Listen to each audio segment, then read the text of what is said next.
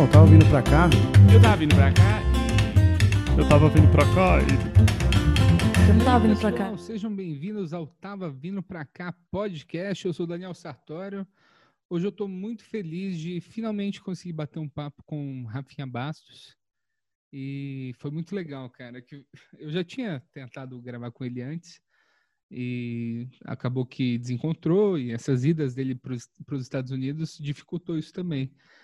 E hoje de manhã eu postei uma mensagem que o Rafinha tinha no Comedy Cellar e falando disso, ele me respondeu e a gente acabou decidindo gravar hoje mesmo e foi um papo muito legal, cara. Eu acabei de gravar, a gente conversou sobre a jornada dele, foi um papo bem nerd, assim, sobre a comédia e sobre a cena americana.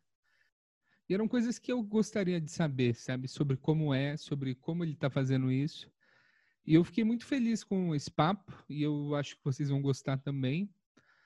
É, minha semana está sendo ótima. A gente, no momento de gravação, a nossa revista do Minhocazine, ela já está com mais de 550 assinantes. Eu queria lembrar vocês aqui também de assinar essa revista que está incrível em minhocazine.com.br. E assinando até o dia 7 ou 8, precisa dar uma olhada no site para confirmar, você consegue receber a primeira edição. Então, queria convidar vocês a conhecer essa revista e que eu tanto gosto e que está dando muito trabalho para fazer e que eu estou muito feliz. E sem mais delongas, vamos ao episódio. Espero que vocês gostem. E é isso. Até a próxima.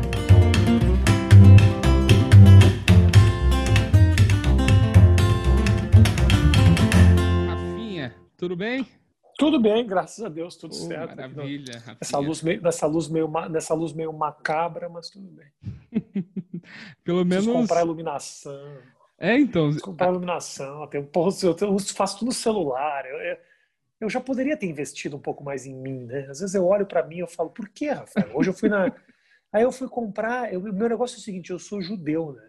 Então, eu não tenho problema, eu não tenho, eu não sou pão duro com a vida, mas eu sou pão duro com as coisas que eu acho que são muito caras desnecessariamente e me sofre gastar.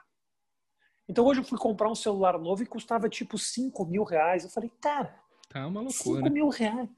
Quantos salários mínimos, quantas famílias não dá para alimentar com isso, cara? Aí eu vou comprar um celular para mim. Aí eu fico com um celular de merda, pra, pra que, que é meu objeto de trabalho, e aí porque eu sou, que eu não quero gastar. É, Eu entrei nessa, nessa dúvida também. Eu estava trabalhando em numa empresa de aplicativo de iPhone. Aí eu falei, preciso Uhum. comprar um iPhone. Aí eu gastei uma fortuna num, num bom iPhone e fui demitido depois. Olha que absurdo. E aí você voltou para Android ou não? Não, eu tô com ele aqui ainda, meio arrependido, mas eu ainda tô com ele aqui. Beleza, pelo menos isso. É. Mas, cara, é, queria até falar assim do. A gente tem muito, tem uma geração muito grande assim de nerd de comédia que fica acompanhando a cena americana.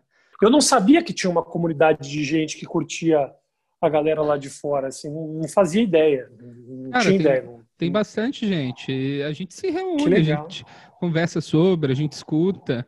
E é muito legal isso que a gente vê o, a comédia. Eu acho que no Brasil ainda não tem muito esse estilo de podcast de hang, que comediante conversando, contando dos shows. Aham.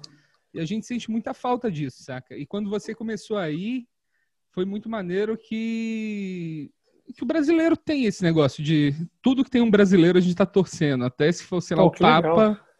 Aham. E, e eu, eu, acho, eu acho maneiro. Eu queria que você contasse assim, o que, que te levou a focar bem esse podcast. É, pode ser bem específico, Tá, histórias, tá nomes.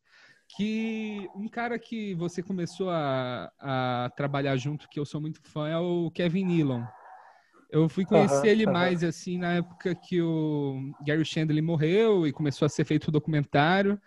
E ele fez aquele discurso fantástico no final desse, desse documentário. E, o, e é um cara que eu gosto muito. Quando eu vi você no programa dele, eu também achei muito maneiro. Eu queria saber o que, que te levou, assim... Foi uma decisão do nada ir para os Estados Unidos? Tipo... Assim, ah, ah, Eu comecei a fazer stand-up final de 2003, né? Sim. Final de 2003, por aí, se eu não me engano.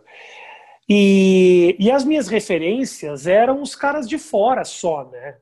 Quando as pessoas me perguntam se o Jô me inspirou, se o, se o Chico Anísio me inspirou, eu nunca tive, nunca, nunca foi, nunca fez parte muito da minha vida. Eu tomei contato com esses caras quando eu morei lá fora, eu jogava basquete nos Estados Unidos, e eu assistia o Comedy Central, que tinha aqueles especiais de meia hora. Eu me lembro dos primeiros caras que eu assisti foram o Jim Gaffigan e o Brian Regan. Eu me lembro dos dois caras que eu vi. Ótimo. E eu falei, porra, e eles são bem assim, uh, não tem muita imitação, não tem muito personagem, são observações bem simples sobre o cotidiano. No caso deles, inclusive, não tem muito palavrão, as histórias deles e tal. E eu olhei aquilo como, porra, que coisa louca, né? Porque são, os caras estão fazendo comédia em cima do palco. Isso era 99, quando eu recebi a bolsa para jogar fora. E eu assistia. Pô, os caras são comediantes, mas eles não estão fazendo um personagem, são eles mesmos. Isso é muito louco. É muito legal, porque eu já sou, eu sou jornalista, eu era jornalista já formado. Uh, eu, eu, me formei no Brasil e fui ainda estudar nos Estados Unidos. E aí eu falei, porra, eu quero fazer comédia, eu já venho fazendo um pouco de comédia, brincando com coisas na internet, um dia eu quero vir a fazer isso, porque eu já tenho observações interessantes e tal.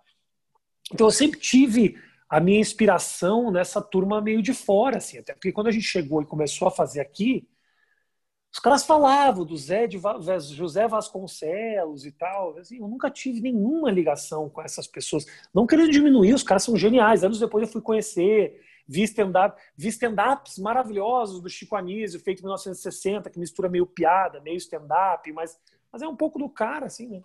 Mas a minha referência sempre foi de fora. Então, com todo o tempo que eu fiz aqui, e que eu ajudei meio que a plantar essa semente, e, e o stand-up meio que, que virou hoje muito por causa daquela geração lá atrás, que não era só eu, né? Era uma turma ali de seis, sete pessoas que a gente batalhou, viajava pelo país e tal, e e, mas eu sempre fiquei com essa coisa do tipo, porra, eu quero disputar um dia com os caras lá fora. Da mesma maneira que eu fui jogar basquete nos Estados Unidos, eu tinha vontade também de, porra, fazer comédia aonde eu assisto na televisão, dividir o palco com os caras que eu sempre me inspirei, com os caras que eu assisto, que eu assisti esse tempo todo, né? Porque obviamente quando a gente começou, depois que eu vi aqueles caras no Comedy Center, eu nunca mais vi stand-up, porque não tinha, não tinha onde, não tinha YouTube. O YouTube nasceu Sim. em 2005.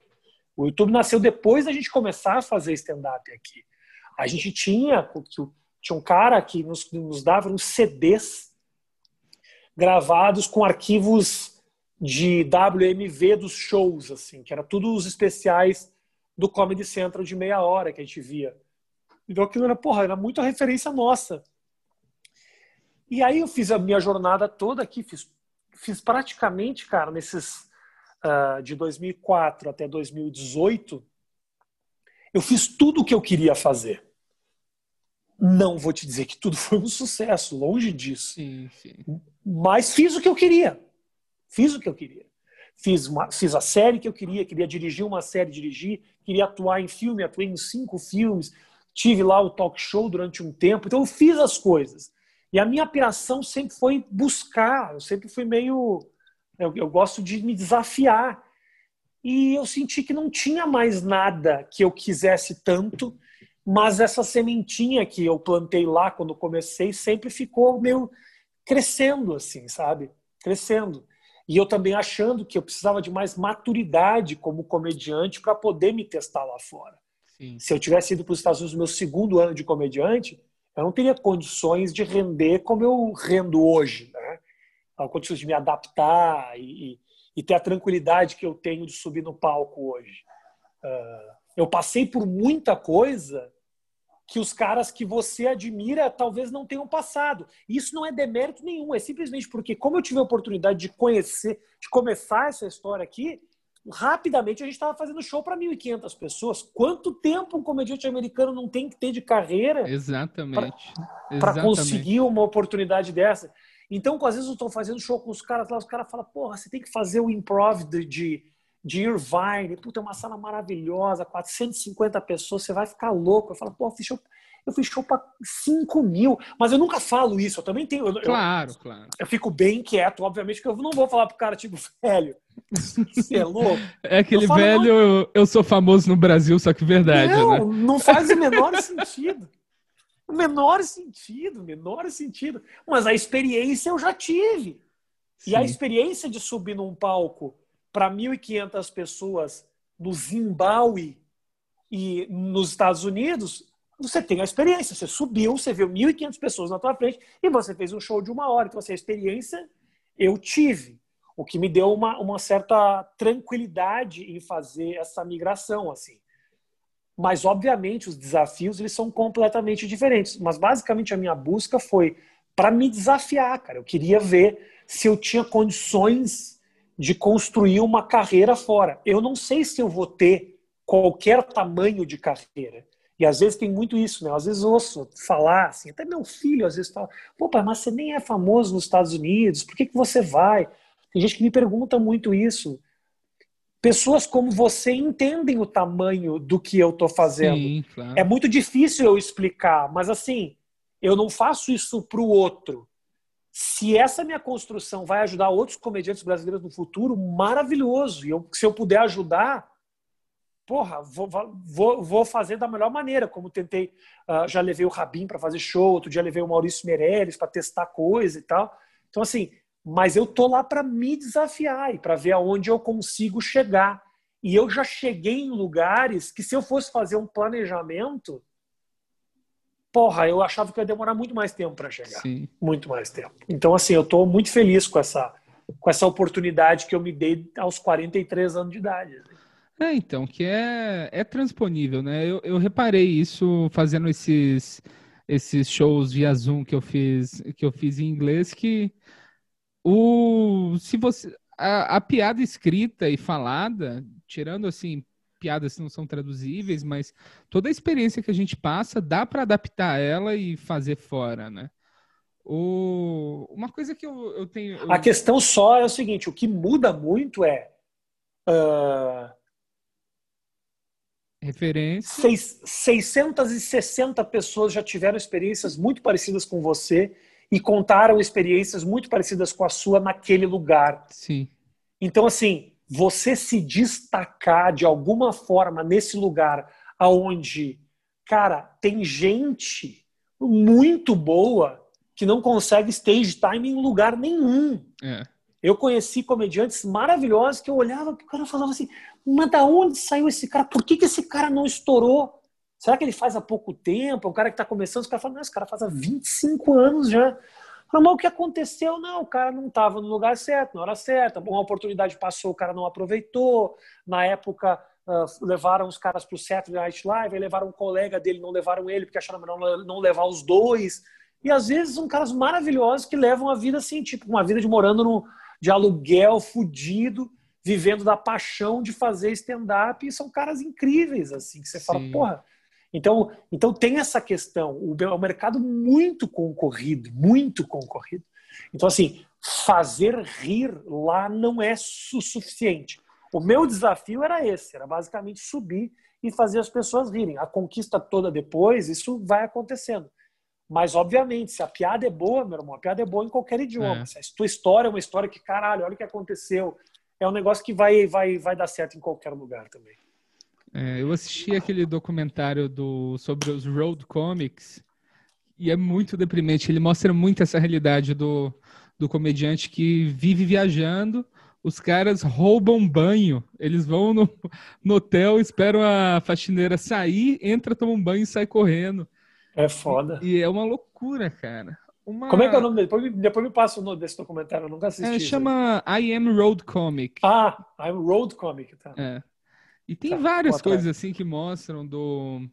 É uma vida muito dura, cara, é porque muito. assim, financeiramente não vira muito, a não ser que você tenha um nome e um certo público. Então tem gente com muita qualidade que não está ganhando nada, tem gente com pouca qualidade que veio do TikTok e aí consegue botar 300 pessoas num clube de comédia e, e lota. Então, assim, uhum. é, é, é foda, é foda. A qualidade às vezes não é o suficiente para se construir uma carreira, nem lá e nem aqui também. Tem muita gente boa que não tem a mesma expressão de caras que estão fazendo show em tudo que é lugar aí também. É, é normal que isso aconteça. Tudo tem seu tempo.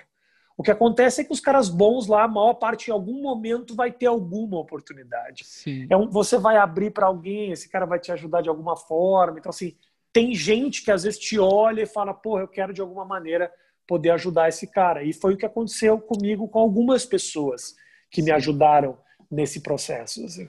O que, que te fez decidir entre dos dois polos de Los Angeles e Nova York de começar em Los Angeles? Eu conhecia uh, mais gente em Los Angeles. Em 2011, quando saiu aquela matéria minha, uh, negócio que eu era o cara mais influente do mundo no Twitter, aquele negócio, eu, eu passei a ter uma representação em Los Angeles na época de uma, uma agência muito grande chamada WME, que é William Morris, que é uma agência, uma das maiores agências de, de Hollywood, assim. Então, eu passei muito tempo em Los Angeles, eu acabei conhecendo algumas pessoas e acabei conhecendo os clubes de comédia. Eu entendi mais ou menos aonde que eles eram, quem era o cara que mandava. Eu, foi uma, uma pesquisa na época que eu fiz durante esse meu tempo, então eu achei que ali seria um bom lugar para começar. Hoje tem gente começando em outros lugares. A gente começa em Chicago, em Atlanta. Atlanta parece que tem muita gente fazendo hoje em dia. Mas eu achei que Los Angeles era o melhor caminho, até porque eu conhecia a Jade, que me ajudou muito nesse processo. E, e logo no começo, como eu fui meio para testar, eu acabei conhecendo algumas pessoas que me deram um empurrão, assim, sabe? Sim, sim. Eu me lembro que a primeira. A, a, eu, eu fiz os meus dois primeiros shows no Left Factory que é o, sei lá, o segundo maior clube de comédia lá de Los Angeles, o, o, dono do lugar, que se chama Jamie Massada, que é o cara que manda no Left Factory, que é o dono do Left Factory, me puxou num canto e falou: Cara, você tem que vir para Los Angeles.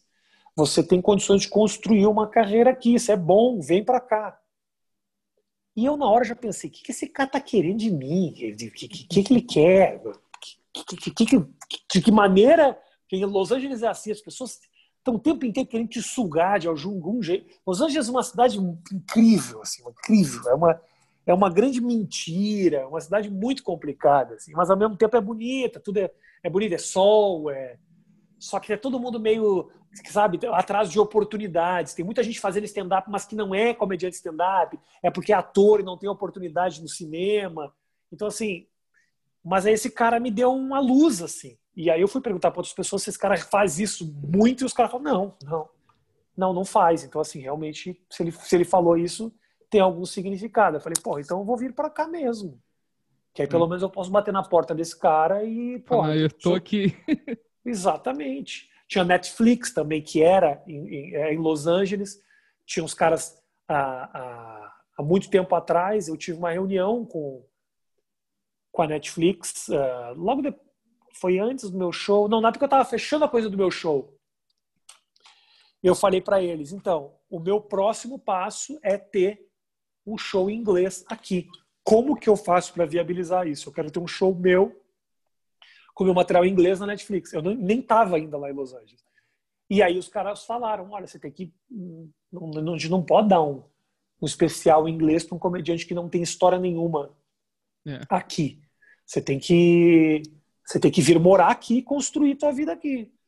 Aí eu falei, bom, beleza, fui. Hoje meu foco até mudou, nem é tanto o negócio do especial Netflix, mas foi mais um empurrão para me levar para lá na época.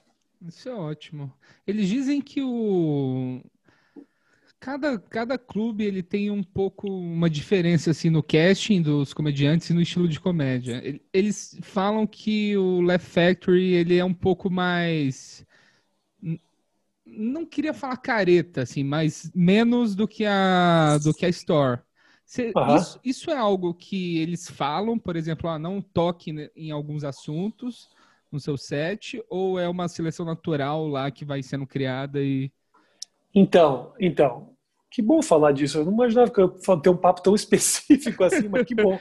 Podemos ser específico. Não sei se as pessoas vão se interessar de tão específico que a gente está sendo, mas beleza. Tô, não, a galera falando. do podcast gosta. A galera do tá podcast tá gosta. Maravilha. Porra, legal pra caralho, galera do podcast. Me manda uma DM aí também que eu quero, que eu quero feedback de vocês. Cara, é, o, o, tal do careta do Left Factor não tem a ver com o material. Tem a ver mais com a gestão e mais com o que, que ele representa. O Left Factory é um lugar que tem uma, um billboard bonito, que tem uma fachada legal com luzes, aparece o nome dos comediantes que vão se apresentar na noite. Ele é meio meio Broadway, assim, sabe? Hum, ele é meio. Então, assim, a, a, a, composição dele é um pouco essa. Você vai. Uh, é, um, é mais. Ele tem um empacotamento mais de show, entendeu? Entendi. Então, assim, o turista vai mais no Left Factor do que vai no Comedy Store, entendeu? Ah, entendi. Então, você pega os caras que, ah, eu quero ver comédia, os caras vão mais pro, pro Left Factor, que é um lugar mais, mais show.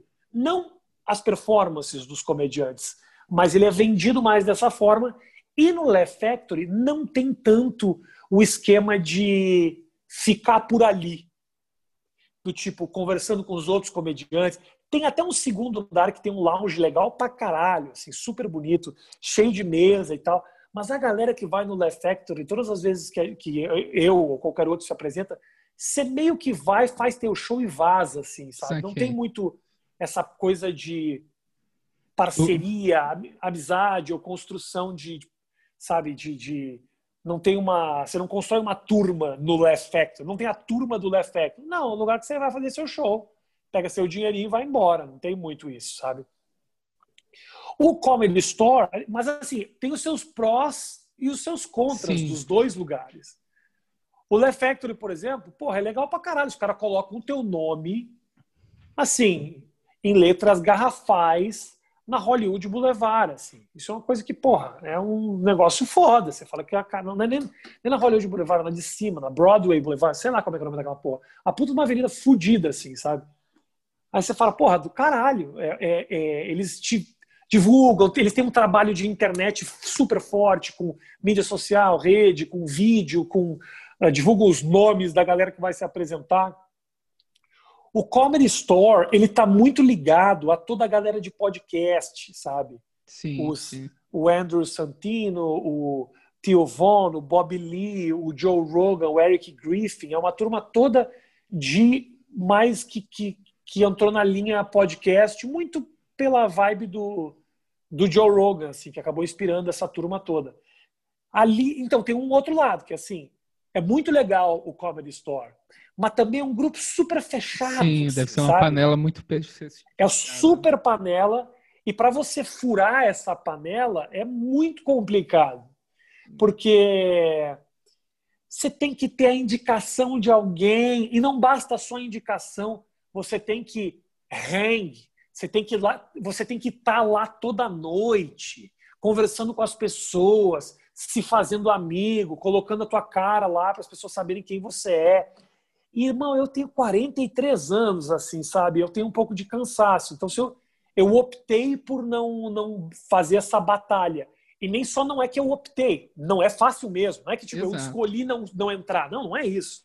É difícil. Mas você precisa estar tá muito disposto, sabe? E eles têm Tem essa cultura de muito... trabalhar lá também, antes de começar, trabalhar isso, na porta, né? Muitos dos caras que estão lá trabalharam no lugar para depois virar comediantes, muitos deles é quase que um. Agora que a tal da Mitzi morreu, eu acho que de repente essa dinâmica deve ter acabado um pouco, mas antigamente era isso. Ela gostava das é. pessoas, o cara já tinha uma certa carreira e falava: você vem trabalhar comigo. O cara ficava fazendo uh, hostess do negócio, entendeu? recebendo, pegando comanda, segurança, bus boy, limpando mesa.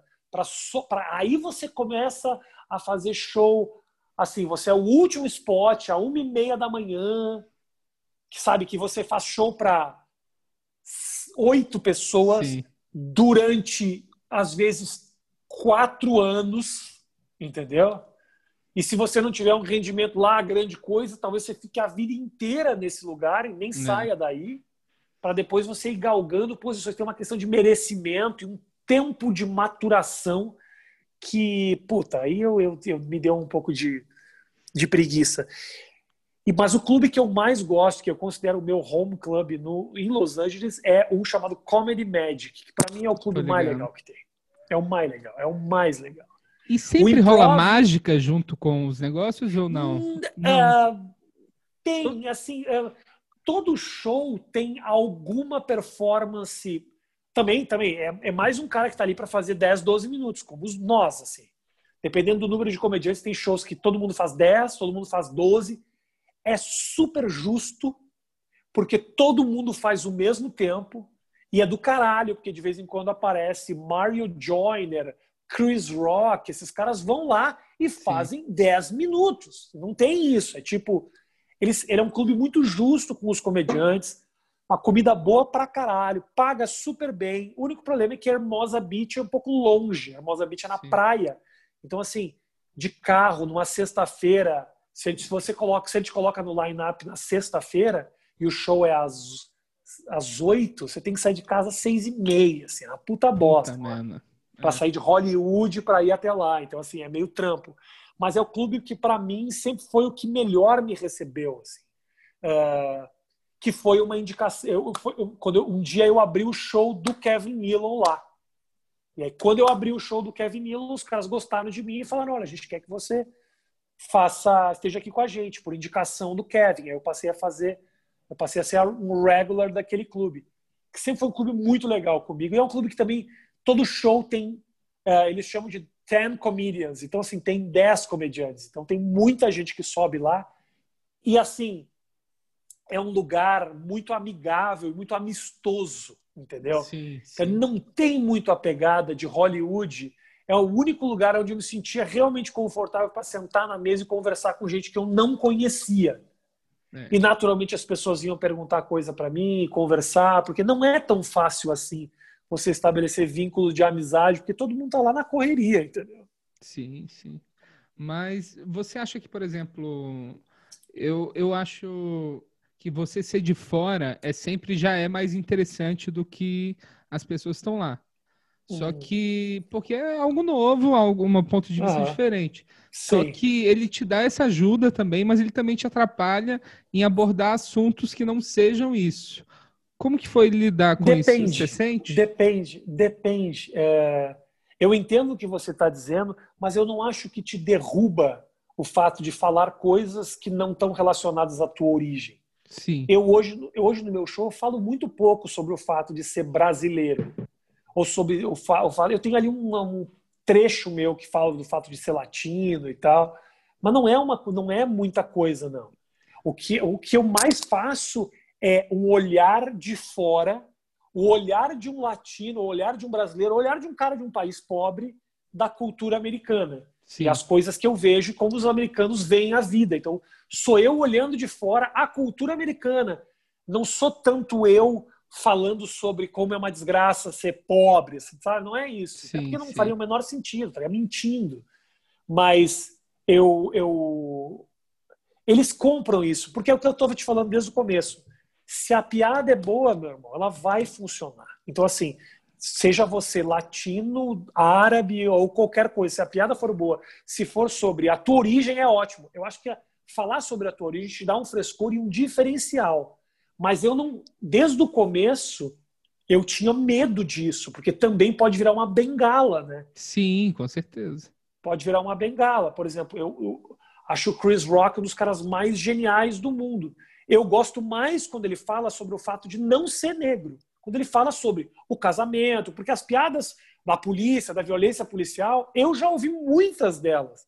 Então, assim, Obviamente, ele não, não é que ele repete a mesma piada, mas assim, é uma pegada que eu já entendi. Se o cara vem e vem com uma outra história, então assim, eu não posso ser o brasileiro o tempo inteiro. Eu quero falar dos caras e, e ver e, e dar um ponto de vista diferente sobre a, a vida do, dos próprios americanos. Então, eu tenho que fugir um pouco dessa armadilha, Sim. porque realmente é, é mais fácil, principalmente quando você faz lá, por exemplo, no que eu estava te falando, no Hermosa Beach, que é o, o Comedy Magic, é um clube que ele é frequentado, o bom daquele clube é que ele é frequentado por americanos médios.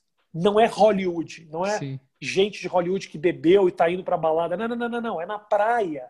É perto de Orange County. Então, assim, é americano loiro, aqueles cara mais velho, com a esposa. Eu gosto dessa turma, entendeu? Eu gosto do meio do país, eu gosto de fazer show fora do centro. É do isso caralho. É muito, isso. isso é muito interessante, né? Por ter uma cena em tantas capitais que tem, tem um público. É, muitos comediantes falam disso, de como que é diferente quando você vai fazer no sul, Totalmente. quando você vai fazer no totalmente. Wisconsin. E... É totalmente diferente. Eu acho que tem uma. E principalmente uma grande diferença de fazer Hollywood e o resto do país, assim, sabe? Não é a mesma coisa. Não é mesmo. Não é a mesma coisa. Como tem uma diferença entre Los Angeles e Nova York também. É, tem, por isso que eu tô te falando. Tem caras muito bons que eu gosto muito, que eu admiro lá do Comedy Store, que o cara vai para Hermosa Beach e não rende. Por quê? Porque o cara passou tanto tempo nichado naquele lugar ali que fala de vaping. Você acha Sim. que Hermosa Beach quer ouvir falar de vaping, de fumei maconha ontem? Os caras estão cagando para isso. Não é a vida deles. Quando você dá uma perspectiva da realidade um pouco diferente, os caras, porra, que legal. Ah, ah, e por isso que eu tô te falando, tem que abrir. A minha vontade era realmente, a minha vontade lá é ser um comediante, ser um comediante, não um comediante brasileiro lá. Sim, é ser sim, mais um claro. comediante que tem uma questão, uma característica, que é o fato de ser do Brasil. Você acha que o, o zelo com o texto, com seus minutos, é, ele aumentou na, à medida que você estava falando inglês? Lá é um trabalho muito de artesão com o texto, cada Isso, vírgula. craft Você vai de um show, vai para o outro, e aqui tem um desapego um pouco maior. Ah, Eu entendo isso, mas eu acho que é uma ca- característica muito individual, sabe, Daniel? Isso vai muito de cada um, por exemplo. Eu sou um cara que eu não tenho facilidade para criar. Eu não tenho. E eu já e eu já hoje vivo tranquilo com isso. Então assim, eu vejo gente hoje, o Padilha posta vídeo de 20 minutos toda semana Sim. eu demoraria, no mínimo, meio ano para um ano para conseguir 20 minutos, entendeu? Não, Que é- eu, isso é muito assustador quero- para mim. Exato. Então, porque eu só quero, mas assim, é porque eu só quero fazer coisa que eu realmente confie e que, mas assim, porque também eu já construí a minha audiência, porque a galera ah, gosta do que eu faço, ah, porque não, não que o, o Afonso não tenha, mas ele criou esse lugar onde você tem que fazer 20 minutos. E eu acho genial que ele faça isso. Eu não tenho condições e nem esse talento. O meu é, eu gosto de ficar punhetando na vírgula, na palavra. Eu sempre fui assim. E isso me ajuda muito, ainda mais agora nos Estados Unidos, que eu faço em outro idioma. Então eu não posso chegar com um texto que, tipo, ah, eu sei mais ou menos o que ele vai ser, ou tipo, puta, só fiz uma vez, agora já vou fazer ele nesse show grande.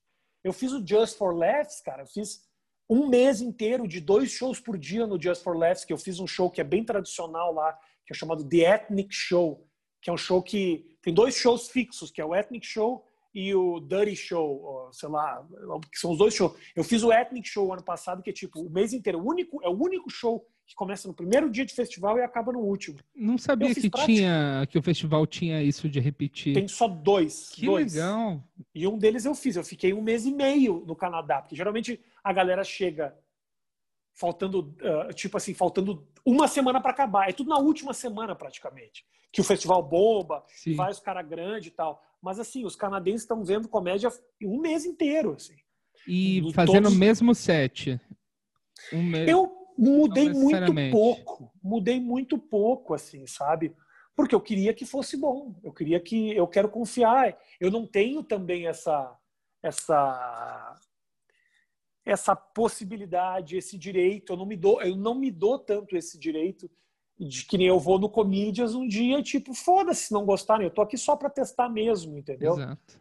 Porque assim, porra, daqui a pouco tem um colega que tá me vendo pela primeira vez, não sabe quem eu sou, criou uma expectativa, o público fala, porra, ele é brasileiro. Eu quero que a pessoa veja pela primeira vez que ele tá vendo um brasileiro fazendo stand-up comedy, eu quero que ele ria o máximo. A minha função ali explicar também que o que a gente faz aqui é muito bom e tem condições de.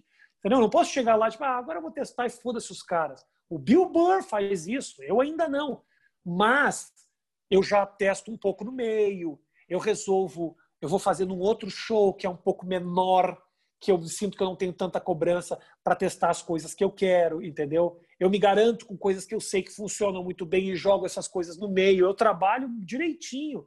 Eu não tenho essa liberdade que hoje a galera tem aqui e que eu acho maravilhosa. Eu acho que tem que fazer isso, colocar as coisas na internet, jogar mesmo. Às vezes, a gente, às vezes a gente fica punhetando muito nessas coisas e isso não te constrói muito.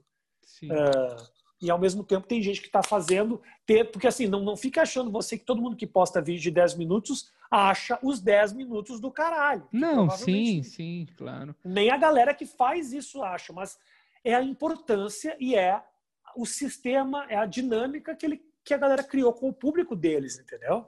Eu não sei fazer isso, eu não, não sei. É, eu, eu gosto muito desse jeito do do que o Seinfeld ele sempre fala disso, de ficar repetindo, repetindo, tendo o melhor dele, mostrar o melhor show que a plateia pode ver. Só uhum. que é algo que demora mais, né? O tava... demora, não te constrói muito, Exato, não te constrói não muito. fica com tanto material. Uh, e outra coisa, o Seinfeld pode, porque o Seinfeld tem muito Os Estados Unidos inteiros querem ver o Seinfeld. Sim, exatamente. Quantas pessoas saem do show do Seinfeld pensando, porra, eu já vi essas piadas. Velho, só quem é comediante. Porque quem vai assistir lá é o meio do país. Esses caras não conhecem o stand-up do Seinfeld. Os caras conhecem o Seinfeld do, do seriado. Entendeu? Eles não sabem, não fazem a menor ideia. Você acha que o cara pesquisou no YouTube antes de ir pro teatro? E até eu ficam felizes, né? Se, ficam se... super. É. Eu fui assistir o show do, do Seinfeld. Uh, porra, quando é que foi? 2018. Eu tava lá em Los Angeles, tinha show do Seinfeld. Uma amiga minha me convidou, eu fui assistir. Cara, o Seinfeld abriu o show dele com uma piada que é do piloto do Seinfeld. é muito é vagabundo. Piloto, irmão. É muito. Tipo, o cara não tava nem aí, a galera morria de rir. Ah, tá, tá. Era um papo dele do tipo, que ele falava: Porra, você botou a sua roupa para sair. Porra, isso aqui para vocês é sair. Eu sei o quanto é difícil você sair de casa. É um texto de tipo oito minutos que, é, que ele faz no piloto do site. Eu falo, nossa, brother. É, eu acho que ele eu... fez esse especial. Ele abriu com esse material, se eu não me engano, no especial. Exatamente. Não, e, e ele já fez um chamado I'm Telling You for the Last Time. Tudo mentira, continua fazendo a mesma coisa. É, ele vai lançar, eu defendo muito ele e eu sou muito criticado. Mas aí agora ele está lançando um livro de piada que é, mais uma vez, todas as piadas que ele já fez antes. Que ele já fez. E... É a releitura de tudo isso. Eu acho, eu acho, eu acho meio. Ele sabe, ele sabe como reaproveitar o material escrito Porra, e valorizar cada. Eu, eu me sinto mal mal quando eu corto um trecho de um show meu, eu ponho no, no Instagram, no TikTok, o cara não tá nem aí. Faz as mesmas coisas de maneiras diferentes. Imã, imã de geladeira, faz. Pô, tá nem aí. Bota as pernas dentro de camiseta, foda-se. E como que foi, Rafinha, a decisão para ir, no, ir para Nova York? Como que começou isso e como foi sua recepção lá? Então, uh, um dos grandes problemas, quer dizer, o grande problema, né, do fato de eu morar lá nos Estados Unidos é o meu filho. Eu tenho um filho aqui e fazer essa mudança para lá, tendo um filho, é muito difícil, porque eu sou muito ligado no meu filho, é, é foda. É, deve e ser difícil, realmente. É muito difícil, cara. Então, assim, eu tenho que querer muito esse negócio, porque bate uma puta saudade minha e principalmente dele entendeu? Ele não entende às vezes muito por que, que eu estou fazendo, que, que eu tô fazendo. Muita gente não entende o que, que eu estou fazendo, mas a gente conversa bastante sobre isso. E Nova York, é, Los Angeles para o Brasil, cara, é um voo muito complicado. É um voo de 14 horas uh, direto e com uma parada vira 17, 18, assim, sabe? Então, era muito duro. E eu fazia esse voo uma vez a cada 50 dias para poder ficar um tempo com meu filho, em média, assim. 50, 60 dias. Eu ficava, eu ficava aqui 10, 15 dias com meu filho para poder curtir ele, depois voltava para lá. Nova York é, é mais perto, Nova York tem mais voo, o voo é mais barato e a cena de Nova York é uma cena de comédia que sempre me interessou muito mais do que a cena de Los Angeles porque tem uma pequena diferença entre o comediante de Los Angeles para o comediante de Nova York. E só quem está lá dentro é que saca. E não é também uma diferença que é clara nem para quem faz assim. Los Angeles é tem muita performance. Los Angeles é gente. Los Angeles, porra, a galera tá lá pra, pra fazer rir. A galera tá lá querendo uma oportunidade num filme. A galera quer um projeto, quer emplacar uma série. A galera faz audition durante o dia para fazer stand-up de noite. Nova York, o stand-up é parte da cidade mesmo. Assim. Nova York não é escada de nada.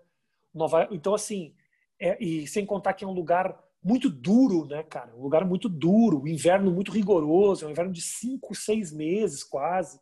É frio pra caralho. Então, os clubes de comédia são um alívio na vida da cidade. Então, uh, as pessoas uh, vão no clube de comédia como uma opção de entretenimento mesmo, assim, sabe? E sem contar que o comediante de Nova, de Nova York, ele é muito conhecido pela qualidade do texto dele, mais do Sim. que de Los Angeles. O de Los Angeles é uma coisa mais tipo, pô, tô aqui para te fazer rir. Então tem muito latino que grita, tem muito tem muita gente do caralho. Não vou dizer que não tem, porra, tem gente sim, boa sim. pra caralho. Mas é mais performance mesmo, mais persona, né? Você vê tem, muito disso. Tem muito disso, tem muito disso. Tem. Os cara, o quem é bom em Nova York é bom em Los Angeles vai ser bom na China em qualquer lugar, não é isso. Mas essa coisa barulhenta louca de Los Angeles não pega muito em Nova York. Nova York os caras querem ver o que, que você tem para dizer, se a tua piada é bem construída, se a galera tá rindo do que você tá dizendo, a galera não quer, sabe? Se estão rindo da tua cara, você não ganha mérito nenhum. Os caras querem saber sim, o que, que você está falando. Não assim, não é a profundidade do que você está dizendo, e sim, tipo, qual é a graça das coisas que você tá, do que você escreveu. Então sempre me interessou muito, porque eu não tenho, eu não sou um cara naturalmente engraçado. Se eu não tiver texto, sabe, só se eu tiver com os amigos, numa falando merda e tal. Eu não sou um cara que ah, abre o microfone e começa a botar peruca. nunca fui esse cara. Então, Nova York sempre foi uma coisa que se encaixou melhor comigo e eu sempre tinha o sonho de poder um dia me apresentar no Cellar. Para mim seria assim, eu, é, sempre foi um lugar que eu mirei, assim, sabe? Depois que eu fui para começar a fazer stand-up nos Estados Unidos, a minha, o meu o meu lugar, aonde eu queria chegar era ali, mais do que o especial da Netflix, mais de qualquer coisa, porque que é o lugar mais difícil de entrar no, na comédia. É o lugar mais, é o lugar mais difícil de, de, de, até de ter um teste, bro. Sim. Não é entrar, então, mas ter um teste no Cellar já é muito difícil. É, tem um então... mini documentário para a galera que está ouvindo. A True, a True TV fez um mini documentário sobre o Comedy Cellar que mostra a jornada de um maluco para entrar lá. E ele acaba não passando. Mas não hoje passa, não passa, cara. Mas hoje em dia ele tá lá, do... mas mostra a dureza que Quem é, é o isso. cara? Quem é o cara? Cara, deixa eu ver o nome aqui. Pô, agora fiquei curioso. Porque realmente, cara, é uma jornada, é uma jornada que às vezes, né, pô, eu tenho eu tenho caras que são meus amigos que fazem stand up lá em lá em Nova York que estão esperando a oportunidade para fazer o teste, brother, há 10, 15 anos, assim, sabe? Nossa, total. Então, e... os caras, o sonho é deles mesmo. E quem que é a galera que você se aproximou mais em Nova York, assim, que você compartilha piadas, você conversa com eles? Eu não tenho essa essa eu não construí uma turma de sentar e bater as piadas, sabia, cara? A minha estrada ela foi muito por conta, assim, desde o começo. Até porque a galera, o Kevin Nealon sempre foi um grande amigo meu. A gente fala de piada e tudo mais, mas eu não tenho, não é, não é um amigo da minha sim, idade sim, que está assim, uma mulher solteira, entendeu? Não dá para ir para casa dele para ficar pensando merda e tomando Coca-Cola e comendo um salgadinho. Sim. Uh, tem algumas pessoas que eu tenho um carinho muito grande desde o começo, que sempre foram muito legais comigo.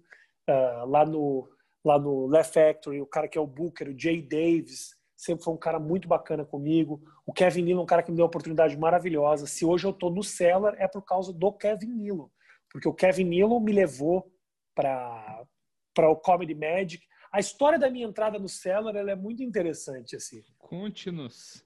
Para seis pessoas que vão achar isso interessante. Sim. eu eu fui para Nova York e o meu ultimate goal era realmente entrar no Cellar. Sempre foi. Era, era isso que eu queria. Porque lá, porra, lá se divide o palco com todo mundo.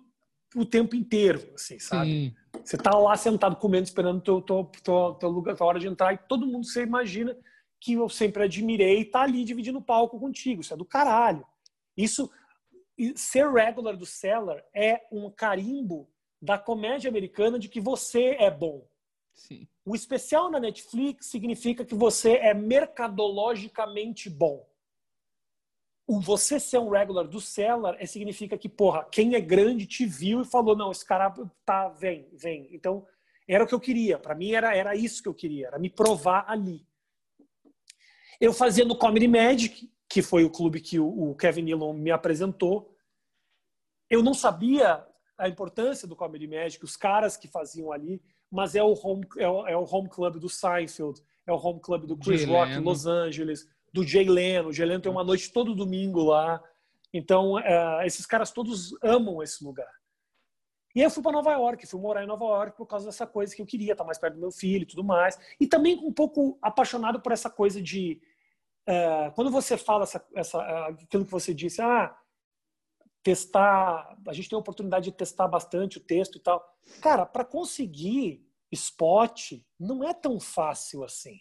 Não é todo mundo que faz quatro, não. cinco shows é. por noite. Não é todo mundo que faz show todo dia, velho. É muita gente. Para você ter uma ideia, o Comedians era um clube que, que acho, eu nunca participei muito do casting dele, mas assim, pelo que a Joyce que mandava lá falava, tinha ali umas 80 pessoas que podia chamar. Ou pelo menos que estavam ali assim prontas para chamar, o que uma rotatividade que poderia ser maior, obviamente, Sim. mas eu nunca me meti, mas um dia eu me perguntei para ela, ela falou: "Não, tem uns 80 que a gente roda aqui e tal".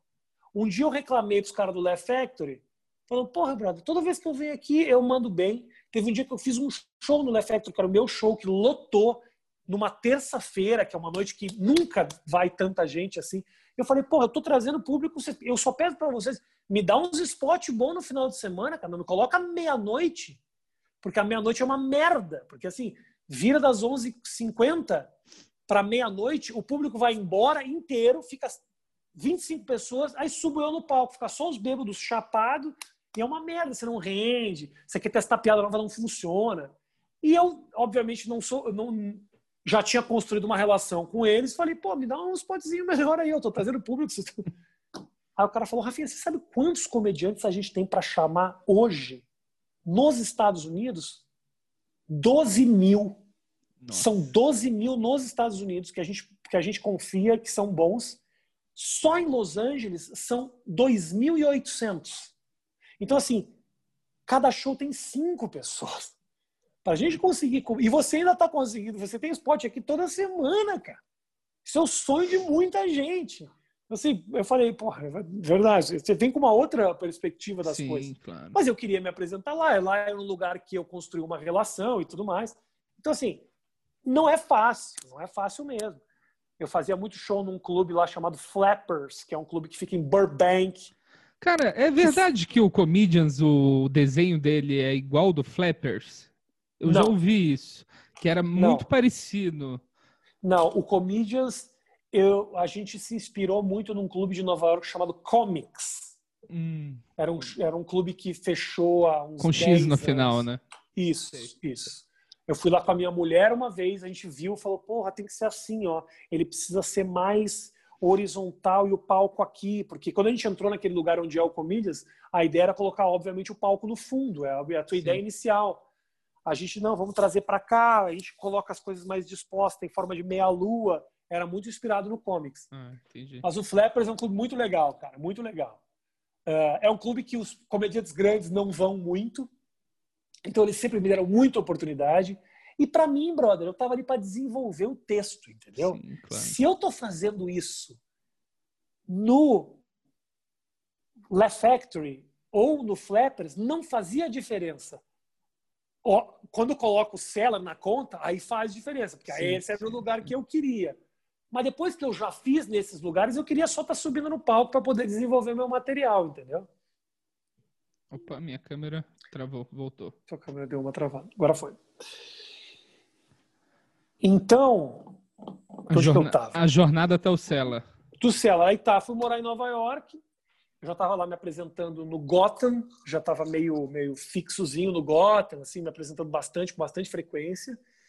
Comecei também a fazer show num outro lugar muito legal, muito legal, assim, é pequeno, mas eu gosto muito, é um lugar que também não lota muito, não vai tanta gente, mas é um lugar que sempre me deu muita oportunidade, um lugar chamado Stand Up New York, Sim. que é o lugar, inclusive, que agora, não sei se vocês viram uma polêmica do Seinfeld, que mandou um artigo pro cara, agora Não. teve um cara que mandou um, um artigo detonando, dizendo que Nova York morreu, e aí o Seinfeld veio e detonou o escritor, o escritor é o dono do Stand Up New York, é um cara que se meteu numa Ah. polêmica aí, e o clube dele foi um clube que me, porra, sempre me deu umas oportunidades super legais, os spots no sábado à noite, quando o bar estava bem lotado, assim, sabe? Então, assim, eu fui cavalgando assim, devagar, né? Fui devagar. Mas eu já tinha me apresentado no Cellar quando eu estava morando em Los Angeles. Eu fui duas vezes para Nova York e eu, quando fui para Nova York, o Kevin Nealon soube que eu ia para Nova York e tocou o telefone para o dono do Cellar, que se chama Noam, que é um judeu, Sim. chama Noam. Ele é o dono do Cellar.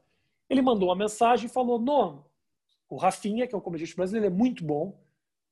Recebe ele aí. Eu, eu nem tinha nem pedido, irmão.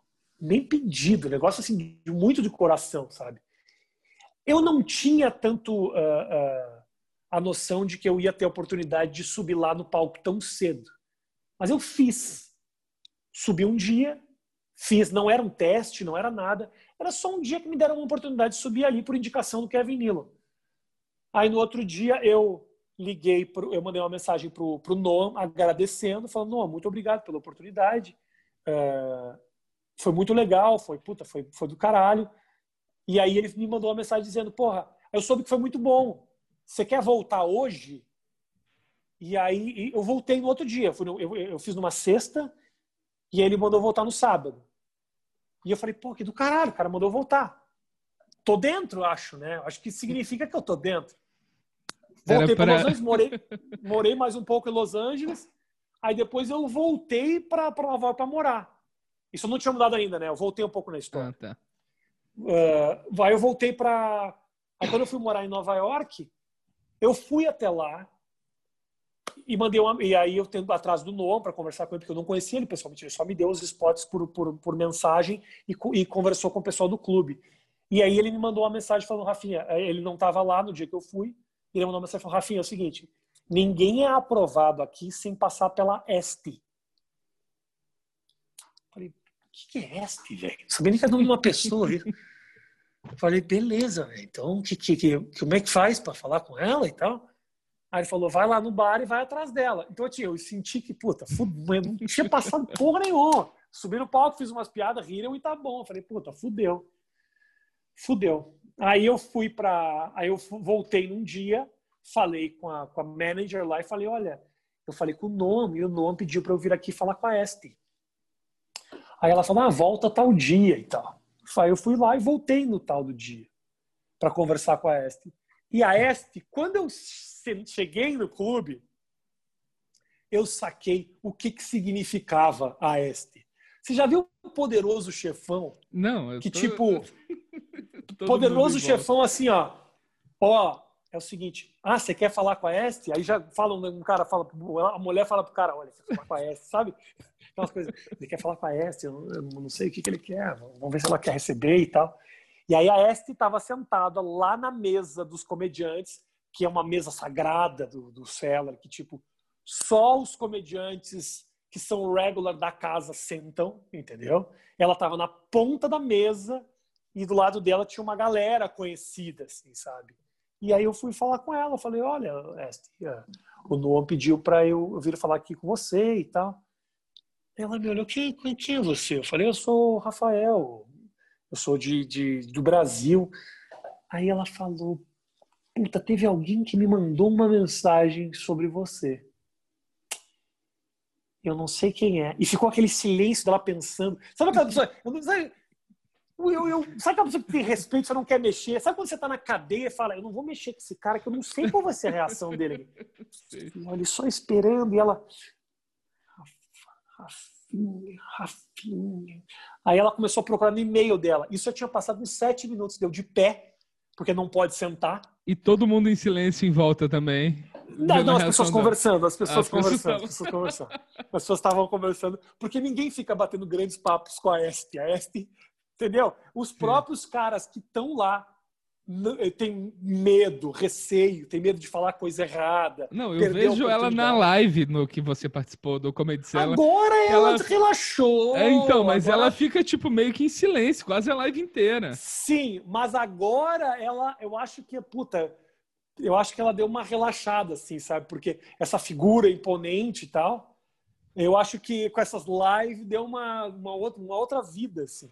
Mas, assim, eu vi outro dia uma matéria, o Seinfeld dizendo que tem medo da Este. Não, O o- Seinfeld dizendo que tem medo da Este.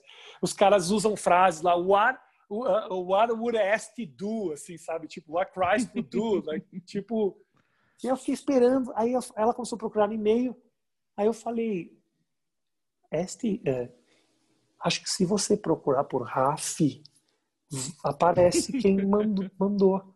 Aí ela, não, mas é que tem várias contas aqui. Só que eu vi que ela estava no Outlook. Né? No Outlook você procura, ele acha em qualquer conta.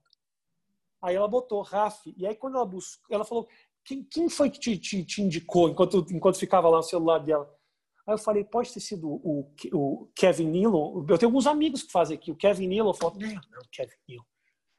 Foi o, o, o, o- eu tenho um amigo, o Andrew Schultz é meu amigo, super meu amigo. Ele falou que eu tinha que vir para. Falei, Andrew Schultz, não, não, nada, nada de Andrew Schultz. Aí eu, eu disse mais lá um ou outro. E aí ela procurou, aí chegou o e-mail. E aí quando chegou o e-mail, o cara do Comedy Magic tinha mandado o e-mail para ela, porque ele sabia que eu estava indo para Nova York. Porra, que maneiro. Ele tinha mandado e-mail para ela falando: Este, recebe o Rafinha, ele faz aqui comigo, ele é muito bom, ah, recebe ele aí. E aí, na hora que ela olhou, ela falou: era, era, era o Richard. É o Richard. I love this guy. You're in good hands, ela falou para mim. Aí eu falei: caralho, ela sorriu, velho. Aí eu falei: nossa senhora. Tá bom. Aí ela falou, isso era tipo seis da tarde. Ela falou, você pode voltar às 9h15? Eu falei, posso. Eu quero que você faça uns, eh, uns cinco minutos para mim. Eu falei, posso, claro. Claro, estou de volta. Aí eu gravei aquele vídeo que eu saio para Ah, legal. Você saiu pra falar para gravar, que eu, eh, tá, no, tá no meu canal do, do YouTube, que eu saio pensando. Eu não imaginava que isso ia acontecer tão cedo. Eu vou ter um teste que pode mudar a minha história aqui dentro. Eu quero, talvez eu vá chegar no lugar que eu que eu sempre quis. E eu fiquei lá, perambulando, andando pela rua, assim, tipo, duas horas e meia lá andando pela rua, falando, puta, também não quero chegar muito antes, né? Porque eu quero chegar e fazer um teste, eu não quero sentir o- a atmosfera, o ambiente. Alguém faz, fala uma coisa, fala outra coisa e tal. Isso era tipo, era sexta-feira, ou sábado, não lembro. E aí quando ela falou, vamos, aí ela, eu, fiquei, ela- eu fiquei mais um pouco lá, ela falou, ah, daqui a pouco a gente desce. E aí ficou ela sentada, todos os comediantes sentados e eu de pé. É muito, você se sente muito deslocado. Muito É. deslocado. Até porque, também assim, eu, eu não quero conversar com a S e a S vem falar talvez alguma coisa que eu não vai entender direito, sabe? Eu quero que ela me Ela tem um sotaque muito que- puxado, né? Difícil de ela é, pegar ela é também. de Israel, ela é super judia e tal. Só que ela me levou, falou: vamos, vamos lá, vamos, tá na tua hora. Eu falei: beleza. Aí ela foi lá sentar na cadeira da Este, que tem uma cadeira que é dela. Aí ela sentou e eu fiquei na escada, na escadaria do, do Cellar, esperando minha hora de entrar, porque não tem um lugar que você fica. É, O Cellar tem três salas, né? A sala que é chamada original deles, ela é muito pequena. Ela é muito pequena. E, e não tem lugar para você ficar esperando a hora de entrar. Então você fica na frente de alguém. Ela é muito pequena e muito, muito atrolhada de gente. Então você fica na escada. É, tava saindo do palco o quem era Todd Barry Porra, que é um foda. cara que eu sempre fui muito fã, assim. E na escada tava a Sarah Silverman e um cara que para mim é no meu top 3 de melhores comediantes da história. Um cara chama Gary Gulman. Sim, as piadas Gary do... Negócio do. Tem um negócio Do- bom dele na internet da, da- das siglas, É, né? das dos siglas dos estados. O Gary é um cara do caralho. Se você puder assistir o último especial dele, que ele fala sobre mental, mental health e tal, é muito bom, muito bom. E eu tava esperando minha hora de entrar e o Gary já tinha feito alguns shows comigo no Gotham. Aí ele me cumprimentou, porque ele também joga basquete e tal, a gente já falou algumas vezes. Aí ele falou: Você vai fazer teste aqui hoje? Porque ele nunca tinha me visto lá, né? Você veio fazer teste? Eu- Você veio pra fazer, não é audition, é tipo, sei lá como é que eles chamam essa porra nos Estados Unidos. Aí eu falei: É, não, tô, tô esperando, vou entrar aqui. E ele, e ele falou: Cara, uh, I have been watching you and we have been doing a few shows together and you're, you're gonna do fine. You're gonna do pretty fine. Don't, don't even worry. You're gonna, you're, you're gonna destroy the place. That's what, isso foi o que ele falou. Obviamente, ele, o cara queria me ajudar. Sim. Esse cara sim. tá infinitamente quilômetros na minha frente em termos de experiência e qualidade. Eu não sei se um dia eu vou chegar no nível que esse cara hoje tá, entendeu? Mas ele já me viu fazendo, é, ele, ele sabe o suficiente para poder passar. E puta, aquilo me deu um alívio assim, cara, falando, porra, que do caralho, o cara que eu, eu sempre admirei muito esse cara, mesmo antes desse dia. Cara que eu sempre admirei tá me dando essa oportunidade, tá me, tá me falando uma coisa dessas, porra, vou, vou e vou. E aí eu fui e subi, fiz meus, meus cinco minutos. E enquanto eu fazia, eu via a Este rindo do lado. Ela tava rindo assim. E eu falei, porra, que do caralho que isso aqui, cara. Foram só, foram, foram cinco, sei lá, cinco, seis minutos, que era o tempo suficiente, assim. E no final, o cara que era o apresentador, o apresentador da noite, que é o John Luster, que é um cara, gente boa, depois acabei ficando amigo dele e tal. Pô, ainda falou, tipo, você acredita que isso. A Este assistiu três minutos. Ela não assistiu mais que isso. Ela assistiu três minutos, riu um pouco e levantou e começou a sair. E aí ele, não, ele ainda veio, porra, gente, esse aqui foi o teste dele, você acredita? É a primeira vez que ele faz aqui. O cara mandou bem ou não mandou? A galera, é, aplaudiu pra caralho, assim. cara. Porra, que maneiro. Foi um negócio muito mágico, assim. São esses momentos que eu falo, brother, eu saí pra buscar isso, assim, sabe? Poderia ser. Poderia ser um show em Goiânia, se esse fosse o meu sonho. Mas naquele caso, o meu sonho era aquele. Eu, obviamente, senti coisa parecida na primeira vez que eu subi no palco, na primeira vez que eu lotei um teatro grande. Você sente uma coisa, são momentos. Mas eu já Sim. tinha passado por muitos deles. E esse era um momento muito importante para mim. Que aí a gente começa a subir a escada e a Este, ela não elogia, ela não fala nada. Ela não fala nada. Ela não vai te dizer, tipo, nossa, mandou muito bem. Puxa, imagina, tá aqui, tá dentro, está passado. Ah, Ela me puxa e fala, então é o seguinte, ó. A partir de agora, toda, é, toda sexta-feira, você me manda os seus avails, que é a tua disponibilidade para a semana, né? Você me manda os seus avails e, e aí a gente vai a partir daí. Vão ser duas semanas a partir de agora que você vai começar a mandar. Então, ter uns 15 dias para você se organizar e tal. E daqui a 15 dias você começa a mandar os seus avails que eu vou chamando você. E eu saí daquilo ali pensando, eu fui aprovado? O que, que aconteceu? Ela não me falou, ela não falou nada. assim.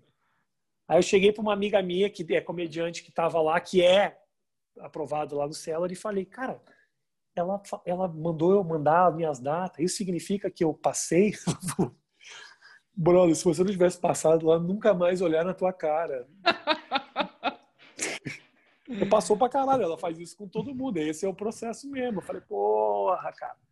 Aí a partir dali eu comecei a me apresentar lá no Cellar, assim, que é um lugar, cara, que é um que é um templo, assim, sabe? É, é, é muito do caralho poder estar lá, se apresentar lá. Eu assisto muita coisa boa pra caralho. Todo show eu chego bem antes para poder assistir quem tá fazendo, assisto depois, às vezes fico um pouco depois para assistir as outras pessoas, porque agora que eu sou um regular, eu posso entrar e sair da onde eu quiser, eu posso ver quem eu quiser. Eu vejo no line-up, às vezes vai estar alguém que eu gosto, que, pô, é do caralho. E aí eu comecei a fazer parte desse, desse lugar, assim. Não, ainda não tenho a, a intimidade com as pessoas que os outros caras têm. Eh, Tem algumas pessoas que eu tenho um certo carinho. Eu não sou também o cara mais aberto. Eu também, sabe? É, para novas amizades, assim, sabe? É, não, eu sou tímido, assim, principalmente em outra língua, porque para mim, quando eu estou num grupo cheio de gente, os caras estão falando coisas muito específicas da vida deles, porque, cara, quem está fazendo lá já está fazendo há pelo menos uns 10 anos. Não são tantos os caras novos fazendo lá, eles aprovam, não, não aprovam tanta gente. Então, são caras que têm um backstory, todos eles, assim, sabe? Então, eu estou ganhando meu espaço, assim.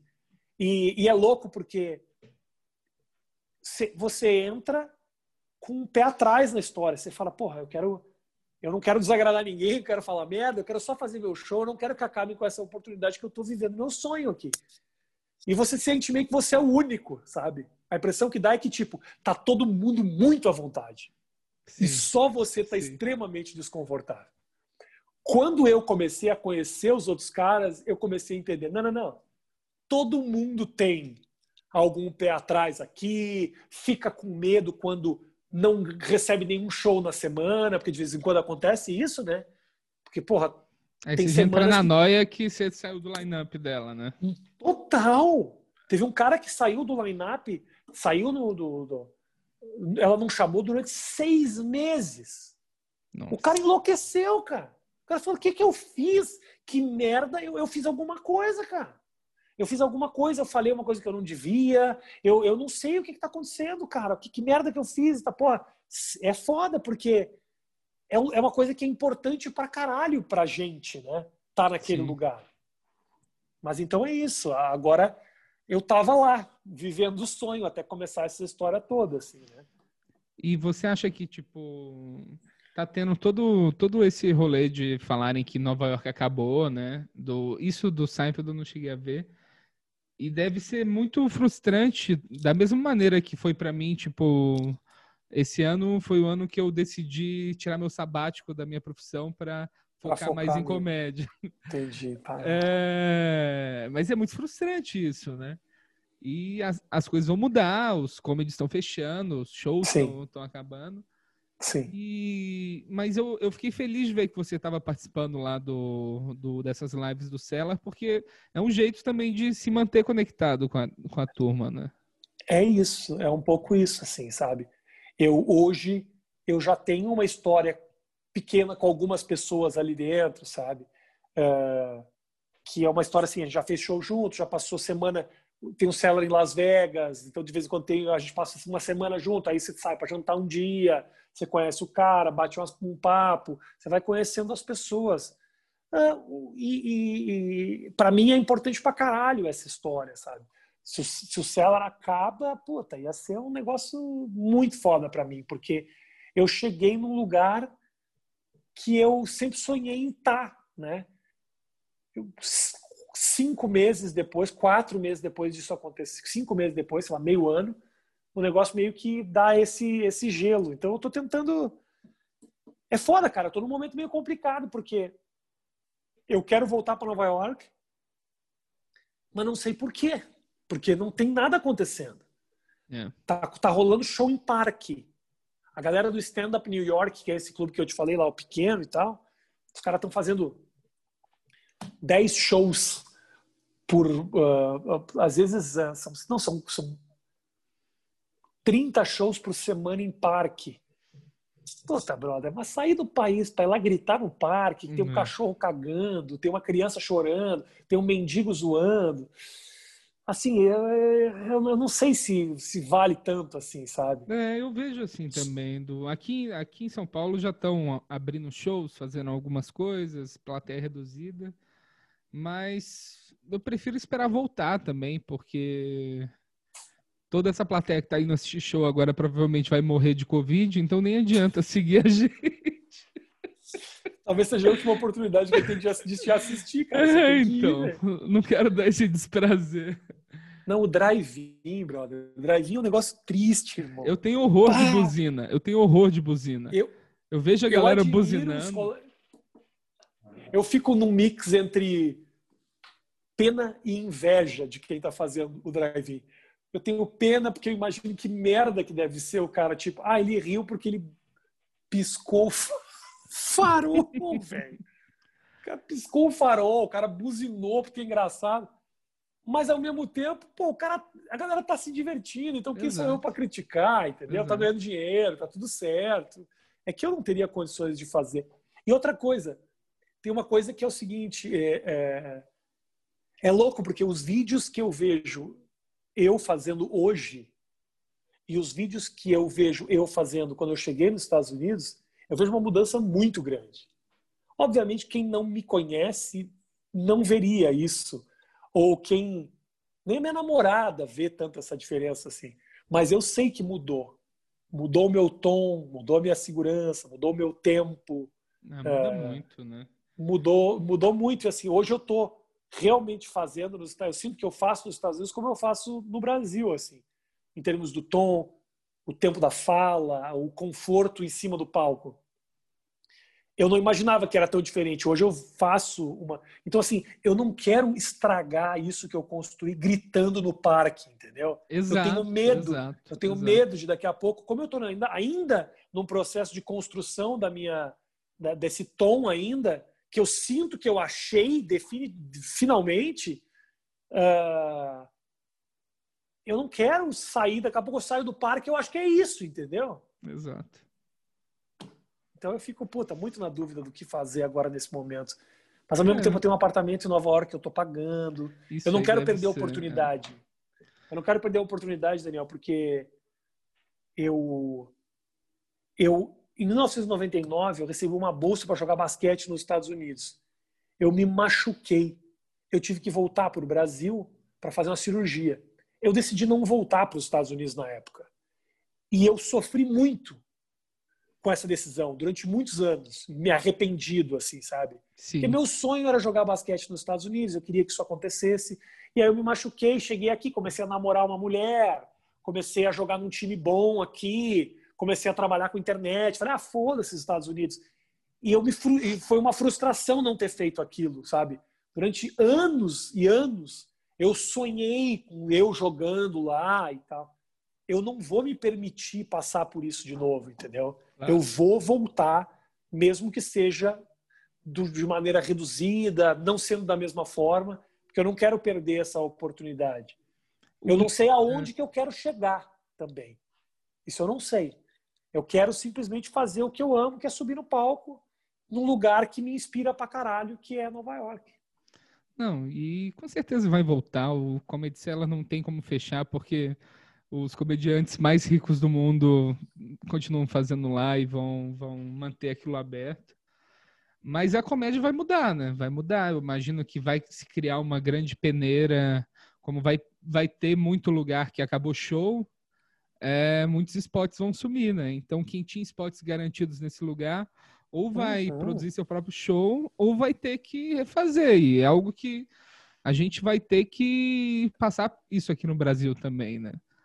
Que É, não é, sei é, que imagino, não imagino como É isso, ser. é isso, eu concordo com você. Acho nos dois lugares. Acho que aqui não tanto, porque aqui tem um tem uma parceria assim maior, sabe? A galera é mais aberta para chamar os amigos, as meninas são super organizadas, tem um movimento de, de mulher aqui super legal, Sim. que elas construíram o seu próprio público, é, É, muito as bacana meninas do isso. Dopamina. Porra, do Renata caralho. Said. Então, as meninas super construíram o espaço delas. Então, assim, elas já construíram a moral e provavelmente o público já tem lá a mail list delas lá Sim. e os Instagram que a galera segue. O lance é esse, né, cara? Ter, é construir o teu próprio público para que num momento de crise como esse você mantenha a comunicação com eles, né? A rede social funciona muito para isso. E eu acho também que quando voltar a galera vai estar querendo muito sair de casa. Você vê pelo desespero dos caras quererem ir para drive-in, entendeu? Sim, sim. Então os caras estão querendo se divertir. O problema é que, ah, por exemplo, eu te dou o exemplo de Nova York. O Cellar é o lugar perfeito para você pegar Covid. Todos os lugares bons de comédia, né? Porra, é um, é um, é um basement, então assim, é um porão para que tem espaço para 110 pessoas, eles metem 145, sai gente pelo ladrão, não tem onde caminhar naquele lugar. Entendeu? Tem o palco na parede, é super apertado, as pessoas rindo alto, então assim, saliva para tudo que é lugar. se é o lugar, o último lugar que vai abrir nos Estados Unidos são os clubes de comédia mesmo, entendeu? Sim. E aqui no Brasil não vai ser diferente. Mas da mesma maneira que muitos fecharam aqui, infelizmente, porque e super dá para entender, o Comedians Sim. também fechou, não teve, não teve como sobreviver, não teve como. Não é que a gente vai ficar pagando esse momento todo assim, sem saber se no futuro as contas vão voltar. Era um prejuízo muito grande que já estava se dando no primeiro mês, assim, é desesperador, cara. Mas ao mesmo tempo se constroem outros, assim. Eu acho que é importante que os comediantes se unam nesse momento, sabe? Uh, se ajudem uh, de alguma forma e para poder no futuro poder reconstruir isso, porque a gente estava aqui com uma cultura de comedy club que é muito legal, entendeu? É isso Sim. que forma a base do movimento. Senão a gente vai ficar aqui nem Portugal. Portugal é uma grande cagada, Portugal. Porque Portugal, o stand-up nasceu na televisão. E aí, o que acontece hoje é que você tem lá 17 caras muito famosos e não tem base, não tem nada. Uhum. São caras que lotam o teatro para de 300 a 1.500 pessoas. E quem está começando fica fazendo o quê? YouTube. Não tem um clube de comédia, não tem uma parceria, não tem os amigos, não tem uma cultura de stand-up. A gente finalmente agora, com essa geração nova, que estava fazendo um trabalho do caralho, construiu uma cultura de stand-up. Isso é muito bom, isso precisa voltar. É. Vamos ver o que, que acontece, né? Quero. Você estava se apresentando aonde, Daniel? Cara, eu tava assim, bem no, bem no circuito mesmo. Fazia o Paulista, o Minhoca, de vez em quando um Comedians. Legal. Comedians eu dava uma patinada de vez em quando. Mas o. Mas tava regular, assim, fazendo quatro, cinco shows na semana. E Ótimo. tava melhorando. Esse ano era o ano que eu tava finalmente, assim, que talvez esse clique que você sentiu. Uhum. aí é o que eu tava sentindo aqui, de estar tá confortável no palco, já não tá sofrendo uhum. tanto, tá com o material que eu gosto de fazer que tá funcionando. Uhum. Mas, infelizmente, aconteceu isso. Aí a gente está fazendo. Tô fazendo um projeto agora com o Patrick Maia de uma revista impressa. Não sei se chegou Legal. a ver. Do... Sim, ele me mandou o link. Eu até postei no meu no Instagram. É, então, se quiser até contribuir de alguma maneira Pô, também. Maior prazer. E a gente está fazendo, estamos fazendo coisas relacionadas, relacionadas à comédia, esperando voltar. Mas é isso. Quando voltarem os shows, eu vou produzir. O Patrick não fechou, né? Patrick não, não fechou. Patrick lá. não fechou. Patrick, os comediantes juntaram, fizeram uma vaquinha, conseguiram é, garantir o clube aberto, mas o Paulista fechou. É. Tem outros. O Paulista era o que eu fazia mais, era o que eu fazia uhum. duas, três vezes por semana. Paulista, acho que o tal do Pico fechou também. O Pico tem hora que falam que fechou, tem hora que está aberto, eu não sei ainda. Eles estão anunciando show lá. Eu não sei como funciona. Entendi. Mas vamos recomeçar, Seja né? Se Deus quiser. Beleza, meu irmão, beleza. Bom, mas é, é isso, meu irmão. Tô, tô esperando aí ver o que, que vai acontecer também e qual vai ser meu próximo passo, porque é foda, brother. Puta, é, é a segunda imagino. vez que eu tô vivendo isso com esse negócio dessa, dos Estados Unidos, sabe? Primeira vez foi com uma lesão e agora, assim, porra, o que? As pessoas me perguntavam lá, né? Tipo, eu tava muito focado, é isso que eu quero, eu quero evoluir aqui, eu quero crescer, eu quero ter oportunidade. E, e me perguntava, o que, que faria você desistir? Eu falo, porra, nada. Porra, aí vem uma epidemia que destrói o planeta, né, brother? É. E agora eu tô nessa, sem saber o que fazer, né? Sem saber se eu volto. Eu vou voltar, inevitavelmente eu vou voltar, até porque a minha namorada, ela segurou minha bronca há muito tempo em Nova York, sabe? Ela, ela saiu de Los Angeles e se mudou para Nova York pra, por causa do meu sonho. Ela foi comigo, foi morar comigo por causa disso. E agora e ela, e ela não podia trabalhar por causa do, do visto dela, que o visto dela estava em renovação e o visto dela demorou um ano para renovar. no momento que ele renovou, começou o coronavírus. Caramba. Então agora ela pode trabalhar e eu não posso. Então agora é minha hora de voltar lá e dar o suporte que ela me deu em algum momento, assim, porque vai ser muita sacanagem se eu falar, tipo, é, não, mas meu filho aqui, né, para mim não vale, porque, porra, ela ficou, assim, quase um ano sem trabalhar só me dando apoio, assim. Então, agora é hora de fazer esse movimento aí. Ah, com certeza. E vai atualizando, cara. Pensa em nem que seja um podcast para ir contando as histórias do que está acontecendo dos shows. Tem é, muita quero... gente interessada em saber como pois é, é o que eu quero fazer no futuro futuro próximo, eu quero uh, fazer um podcast em inglês, né? Sim. Eu tô nesse momento, cara. Eu me dei, eu me dei dois anos para evoluir e para ter um show legal, assim, sabe? Sim. Eu hoje tenho um solo, assim, um solo, um bom solo, um solo que eu confio, assim. Eu diria que falta mais uns sete, oito minutos para eu fechar um solo que eu acho legal, assim. De uma hora, sabe? Porra, em dois anos tá bem Pô, legal. Em dois anos. Isso, né? É que também, assim, toda mudança, ela é muito inspiradora também, né, cara? Quando eu falei que demora seis meses, um ano para criar, é aqui. Lá você é bombardeado o tempo inteiro com coisa nova, o teu ponto de vista da, da, da vida dos caras é diferente, então tudo fica... são programas de televisão que você nunca tinha visto na vida e agora é um puta sucesso lá que você fala que merda é essa? Então você fica muito inspirado criativamente assim. Esse foi também um dos motivos pelos quais eu fui para lá para poder me inspirar criativamente. Mas agora que eu tenho uh, esse esse uma hora ou sei lá 45 minutos, uma hora de material, é a hora de eu me focar em crescer um público Sim. americano Sim. ou um público que fala inglês Sim. Eu até criei um Instagram em inglês aqui, mas basicamente só para eu ter ali paradinho. Eu ainda não fiz nenhum tipo de investimento naquele lugar. Agora é hora. Eu tenho uma série de podcasts, os caras querem que eu vá. Tem cara que você já me convidou para ir, o Bob Lee, o, o Santino. Uma, Esse, uma esses dois são engraçados, eu gosto deles. É, uma galera que tem um podcast, podcasts super legais, assim, cara. E e, e eu não estou indo porque eu quero a hora certa de poder divulgar o meu produto, que eu ainda sim, não tenho. Sim. Então eu me dei dois anos para poder construir, para ficar à vontade, focando só no stand-up. E agora está na hora de realmente fazer o que eu fiz no Brasil para ficar um cara conhecido.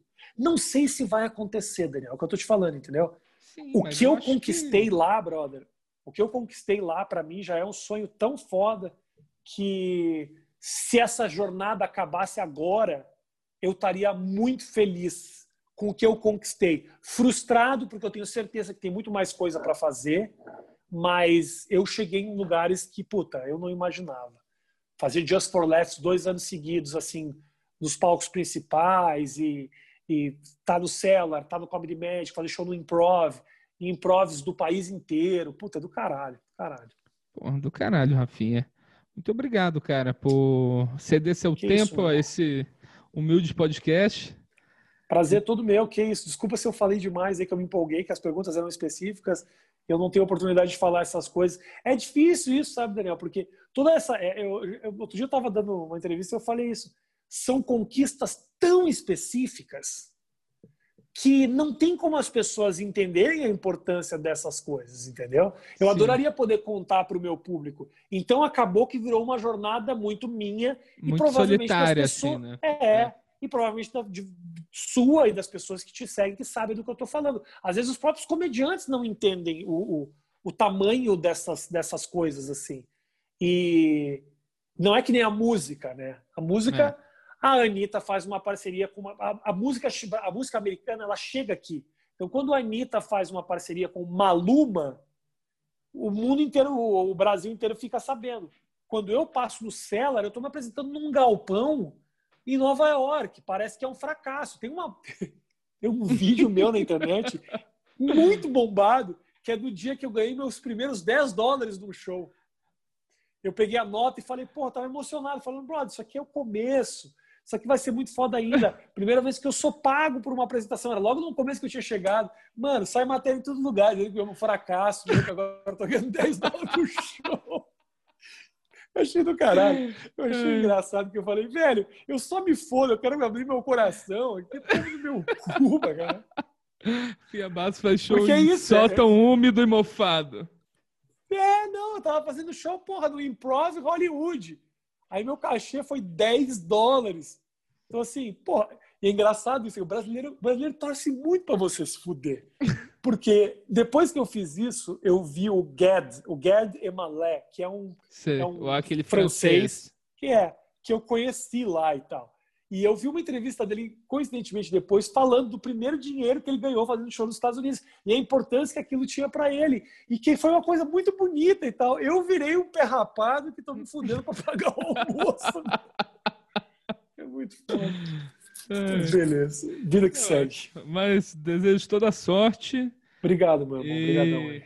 vai atualizando a gente aí, tá sempre convidado para voltar também no. Obrigado e um Podcast. abraço para todo mundo aí que te segue, pra galera que faz stand-up aí, velho. Daqui a pouco as coisas vão voltar e, se Deus quiser, vai dar tudo certo aí nos próximos, nos próximos meses. Não, eu tava vindo pra cá, Eu tava vindo pra cá Eu tava vindo pra cá e Eu não tava vindo pra cá.